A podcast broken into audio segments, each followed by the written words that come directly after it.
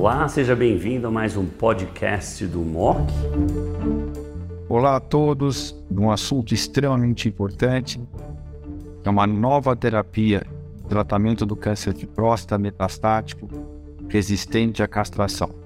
Um estudo chamado PRIMPEL, que vai avaliar o papel do laparib combinado ao ADT e a viraterona em pacientes que já falharam castração anterior. Nós temos o prazer de discutir uh, esse importante estudo através da apresentação do Fábio Schitz, que é o membro titular da BP, Centro de Oncologia, o expert na área de gênito urinário, e na página da discussão, o Dr. Fábio Cater, também é um líder da BP, um expert da área de gênito urinário. Fábio Schultz, bem-vindo e a gente aguarda a tua apresentação, que é excelente como sempre. Olá a todos. Uh, Fernando, obrigado pela introdução, muito obrigado pelo convite uh, para discutir uh, o estudo Propel. Então, estamos nós três aqui, eu, Dr. Fábio Schultz, Dr. Fernando Maluf, que acabou de apresentar, e Dr. Fábio Cater, que depois vai fazer parte da discussão. Fábio, excelente apresentação, como sempre, dos dados, do estudo Propel, dos dados autorizados. Eu vou perguntar para o Fábio Cater agora né, alguns pontos que eu acho que são muito importantes em relação a esse estudo. A primeira pergunta que todo faz é que o estudo foi francamente positivo para a sobrevida livre de progressão radiológica. O benefício existiu para todos os pacientes, né, foi mais preeminente para os pacientes mutados e claramente para os mutados que puxa a curva é sempre os pacientes com BRCA. BRCA2 e BRCA1. A pergunta primeira, Fábio, sobrevida livre de progressão radiológica, ao seu ver, é um parâmetro importante o quanto ele se correlaciona com a sobrevida global. Então vamos lá. Então, obrigado, Fernando, pela pergunta, Fábio, pela apresentação. É, Fernando, acho que assim, a gente não tem nenhum estudo que mostre que sobrevida livre de progressão radiológica nesse cenário vai se correlacionar com sobrevida global. Isso foi uma discussão na última ASCO geniturinária mesmo, inclusive para uh, um speaker estava apresentando um trabalho correlato da associação de inibidor de PARP, um novo agente anti, uh, hormonal, com o próprio Debono, e isso realmente a gente não tem esse dado se sobrevida livre de progressão vai se traduzir em sobrevida global nesse cenário. Uma vez que a gente tem os dados do Profound, como o Fábio bem colocou, onde talvez o sequenciamento possa resgatar esses pacientes num cenário futuro. Entretanto, eu não posso também deixar de uh, chamar a atenção para o benefício da redução do risco de progressão da ordem de 34%, com benefício absoluto de quase um ano livre de progressão para esse cenário.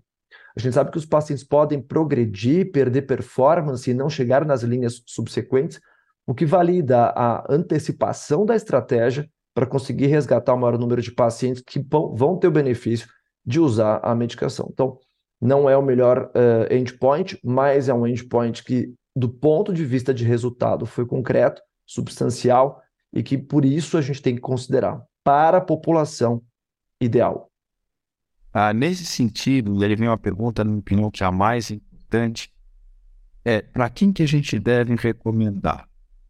Eu vou começar antes de perguntar para o Carter, perguntar para o Fábio Schintz, se pacientes que falharam ADT com abiraterona, exalutamida, o apalutamida, se você recomendaria o estudo Propel. Porque, como o Fábio mencionou, os pacientes tinham recebido formalmente a ADT. A gente sabe que hoje a ADT terapia não é, na maioria dos cenários, usado, salvo algumas exceções, tipo rádio hormônio, é, por exemplo. Então, você pensaria isso do Propel, Fábio, para quem falhou o tratamento com ADT mais um anti-hormônio de uma geração? Fernando, é uma excelente pergunta. Eu acho que, assim, a princípio, não. A gente não tem esse dado. Eu acho que a gente tem vários outros dados que levaram a, a concluir que o uso sequencial de novos agentes hormonais após falha de algum novo agente hormonal não parece ter grande benefício. Tem vários estudos como E a gente sabe que, por exemplo, a base Taxel faz mais sentido. De qualquer forma, é, eu acho que se o paciente é mutado, o, você tem a aprovação do, do Profound livremente. Já está aprovado em vários mercados, inclusive no nosso mercado. Então, eu não pensaria no paciente que é mutado em fazer a associação. E da mesma maneira, eu não extrapolaria o estudo Propel para essa população que já recebeu algum novo agente hormonal. Então, como você comentou, um paciente que recebeu o, o, o abiraterona, de repente falhou a abiraterona, um, ou, ou, melhor, a enzalutamida, falhou a enzalutamida, não faz sentido pegar, ele não tendo mutação, querer aplicar o estudo Propel e dar a biraterona mais o olaparib para esse paciente. Então, a princípio eu não pensaria, Esse, esses dados a gente não tem, a gente não sabe se é se é eficaz, então eu não faria não. Perfeito, então eu concordo com você. Eu estou 100% de acordo com você. Eu acho que para pacientes que falham a ADT mais um anti-hormônio de última geração, ah, eu também não vejo racional, a gente não tem nenhum dado científico ainda para ou manter esse anti-hormônio de última geração ou trocá-lo por outro adicionando olaparib. Acho que esse não é o paciente no estudo Propel. Agora, passando para o paciente que falhou a terapia, que é o paciente no estudo Propel, a, a gente sabe que os hazard ratios para os bracas é, é, da ordem de mais ou menos 0,30. Ah, quando a gente olha o hazard ratio nos pacientes mutados não BRCA, eles são parecidos com os hazard ratios nos pacientes sem deficiência de gene de reparo. São quase idênticos. Mas outra vez o estudo foi positivo para all-comers com uma magnitude diferente a, do benefício. Magnitude aqui não estou parafraseando o estudo, mas a magnitude foi diferente. A pergunta aqui, e, e, e o Fábio Cáter e o Fábio Schultz escrevem no WOC próstata, o Fábio Cáter é o primeiro autor do câncer de próstata recente a castração em um, é que nos, nos mutados que falharam a ADT, acho que ninguém tem dúvida de adicionar olaparib a miraterona. A pergunta é, nos não mutados, os mutados que não sejam BRCA. Né? E acho que as nossas opiniões talvez sejam não coincidentes. Quem que é o paciente, Fábio, se é que na tua opinião existe, que é um BRCA não mutado, mas que tem uma alteração do outro gene de reparo, ou os pacientes proficientes, que você recomendaria a combinação de olaparib adicionada à biraterona? Fernando, acho que é muito difícil a gente, hoje em dia, selecionar gene a gene quem a gente vai dar ou não. São todas avaliações de subgrupo com N muito reduzidos.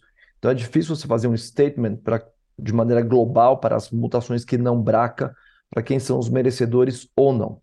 Mas é óbvio, quando esse paciente se apresenta para mim, eu preciso pensar na estratégia da associação de olaparib com a abiraterona para esses pacientes. Então, no meu entendimento, é minha opinião né, pessoal e como a gente coloca no próprio MOC também, para esses pacientes que têm alterações outras que não BRCA, e eu indicaria sim para pacientes que uh, precisariam de alguma forma de resposta, porque a gente sabe que isso é aumentado, deixando bem claro que esses pacientes não estavam bem representados no estudo Propel. Aproximadamente, no máximo, 20% dos pacientes eram sintomáticos a ponto de precisar de resposta.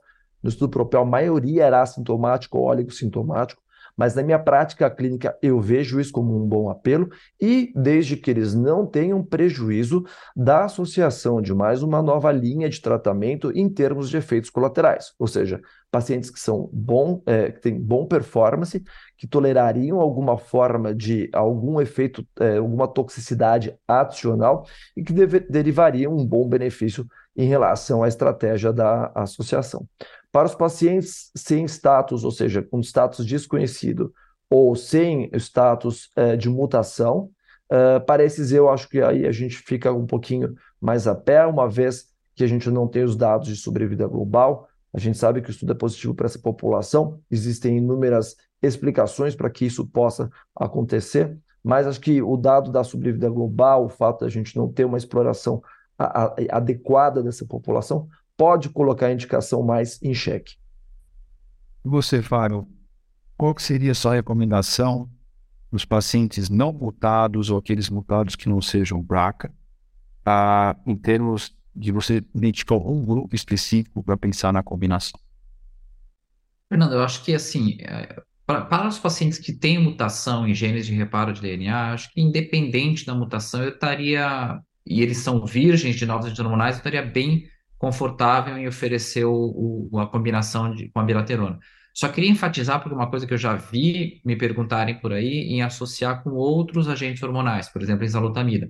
não dá, tá? Inclusive a enzalutamida especificamente falando, ela diminui a, ela interage com o olaparib e diminui a atividade do olaparib na, na metabolização hepática. Então, tomar cuidado com essas extrapolações, não dá para combinar com exalutamida ou olaparib. Então, eu combinaria com a biraterona exclusivamente. Para os não mutados, uh, se eu tenho certeza que a análise genética foi bem feita, que o tecido tumoral tinha DNA suficiente, fiz CT-DNA, e o paciente é, é, é negativo, eu, a princípio, ainda queria ver um pouco mais de dados para indicar a associação de olaparib mais a, a biraterona uh, sem a mutação. Agora, o que acontece, que não é tão incomum, é a gente não ter sucesso na avaliação dessa mutação, ou seja, a mutação ser desconhecida, ou porque o exame não conseguiu é, extrair DNA, ou porque o tecido é muito antigo, a qualidade do exame não é satisfatória. Isso ocorre aproximadamente em 25 a 30% dos pacientes. Então, se eu tenho uma sensação que esse paciente vai ter talvez uma mutação, e aí é bastante subjetivo, tá? Acho que a, a mutação BRCA parece ser talvez um pouco mais de jovens, mas tem outras mutações que não é mais jovens, uh, não, não é mais comum em jovens. Então, uh, eu talvez me sentisse um pouco mais entusiasmado, mas isso é uma, uma indicação absolutamente subjetiva que vai ser variável nas indicações que a gente vai fazer. Ah, perfeito. A minha opinião, sabe outra vez que as opiniões são muito divergentes em relação a isso, mas eu acho que, a minha opinião, o primeiro tópico importante que o Fábio Schultz é quem recebeu o anti-hormônio em última geração, primeiro tratamento e falhou, esse paciente não é um paciente que mudar o anti-hormônio da mesma, seja da mesma classe é eficaz adicionando ele. Concordo com o Fábio e pensaria nos pacientes que falharam a DT monoterapia. Os pacientes mutados, acho que o Fábio Cáter e o Fábio Schultz concordamos, os pacientes mutados com BRCA devem receber uh, essa combinação. Os pacientes mutados que não são BRCA, e, e, aí, eu, e eu discordo um pouquinho de Fábio Schultz, e aqueles selvagens e proficientes, até por razão é igual praticamente nos mutados não BRCA e dos, dos proficientes, então acho que o raciocínio é mais ou menos parecido. Eu pensaria ah, na combinação, um grupo de pacientes, mas outra vez uma opinião pessoal minha, muito volume de doença, muitos sintomas, doenças em órgãos críticos, ou eventualmente pacientes que têm falhado já do astraxial no primeiro momento, que já não é o mais comum. Mas, obviamente, isso é um ponto de incrível discussão. Ah, eu diria que, que muitos só recomendariam os bracas, ah, alguns os bracas e não bracas, mas com mutação, e outros eu encaixo nesse grupo, pacientes com a doença biologicamente pior, porque eu enxerguei aqui, baseado nos números, uma vantagem na progressão radiológica, mas outra vez, quanto que isso se transfere sobre vida global, a gente não sabe ainda, obviamente os dados vão ter que ser uh, revistos e atualizados com grande cuidado.